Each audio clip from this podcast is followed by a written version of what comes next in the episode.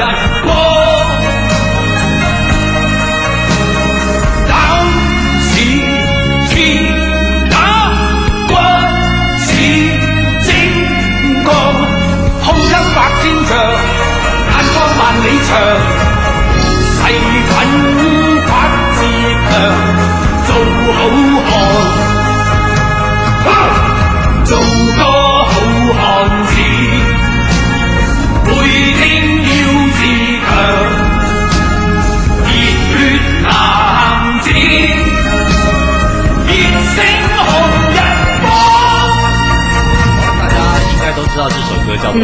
男儿当自强。对，虽然说刚刚我们听到的是由林子祥带来的广东版的歌曲，他看起来斯斯文文的，但是他他在这个香港叫做歌影啊，他他的就是有什么歌神呐？嗯，因为他非常的低调，所以他在香港被人家封为叫歌影。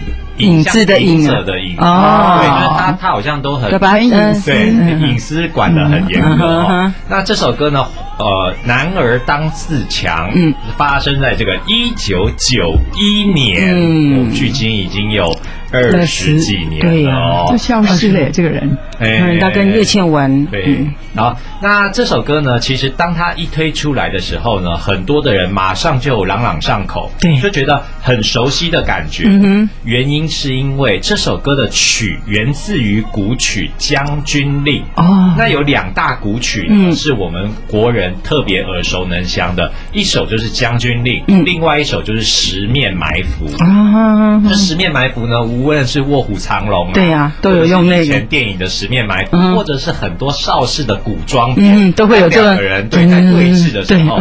所以呢，有一些经典的古曲真的是值得去就是反复的品尝的哦。因为《将军令》呢，它源自于唐朝哦，嗯，它是皇家的乐曲，嗯，至今已经流传一千。千多年，哇，有各式各样的曲谱跟演奏的方式。那这个歌曲主要呢是要表现古代将军。升帐时的威严感，对。庄重，还有出征的时候的这个轻的气势，嗯，然后战斗的时候的激昂，嗯，因此呢，毫无疑问，这一首歌哈，呃，男儿当自强的创作，呃，经由黄沾先生重新的这个作词作曲，然后再加上包比达的编曲，那这首歌比较特别的就是，无论你听国语版，嗯，还是听广东版，嗯，它歌词一模一样，是哦。因为大多数的歌曲国语版跟广东版对都会不一样的歌词，但是因为这个歌词写的真的太好了，因为呢，他那个时候也是为了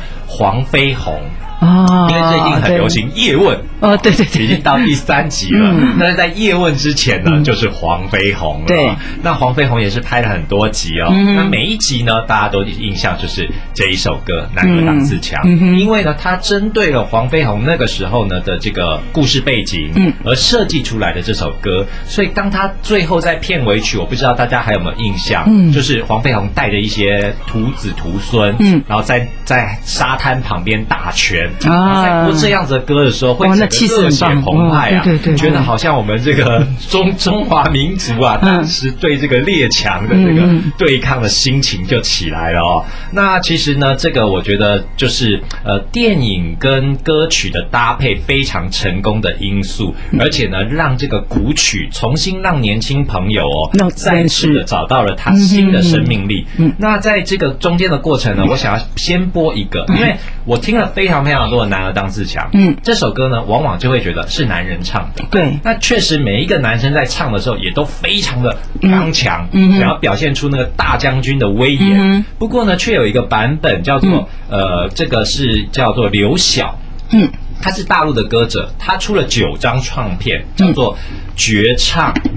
九一二三四五六七八九，他就专门拿这些原本是男生唱的歌，然后有女生用一种比较美声，有一种民风的味道来带带看，大家可以听听看女生带来的男儿，那应该是花木兰喽，好听听看。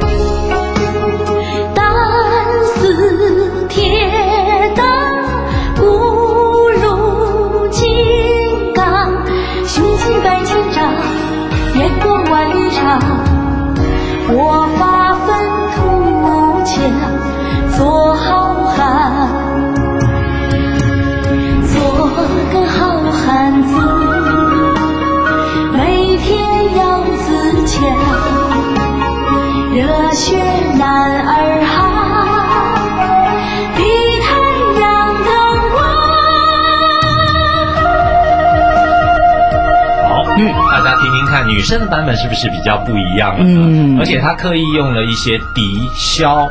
让它变得比较柔和一点，而不是像我们刚刚是用古筝啊大鼓比较硬的感觉哦。